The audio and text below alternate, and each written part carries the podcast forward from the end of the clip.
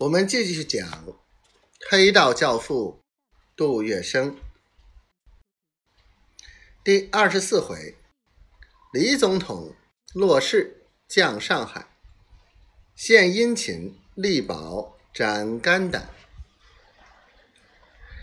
一九二三年，北洋军阀出身的总统黎元洪内忧外患，直系军阀气势汹汹的上。总统府所想，并且雇佣游民组织公民团，逼他退位，离开北京。在他还没有反应过来采取措施时，直系大将王怀庆干脆派兵请他走人，他只好仓皇出京，先赴天津，最后几经努力复位，但是得不到军队的支持。只好黯然南下。六月十三日，黎元洪抵达上海，黄金荣、杜月笙等上海名人都去迎接。当天，由法租界巡捕房总探黄金荣做东，为黎大总统夫妇洗尘。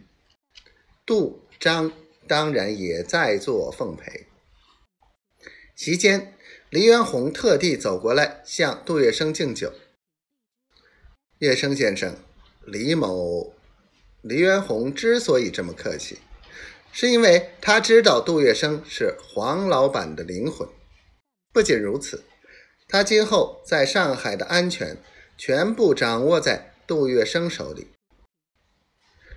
而此时的杜月笙看得似乎更远。他心里始终有一个精细的算盘。古往今来，权和钱就有着密不可分的关系。时至今日，政商界人士往来还是非常密切的。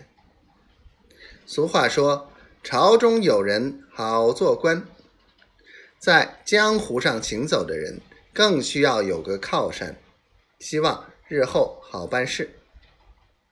而这位落难的黎元洪，黎大总统，说不定什么时候就重返高位，日后就有可能成为杜月笙在朝廷中的自己人。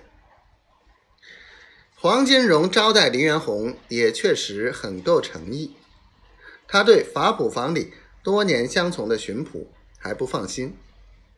这一次，他又动用了杜月笙这支小型快速精悍部队。杜月笙亲自率领他的小八股党，轮流分班为黎元洪保驾。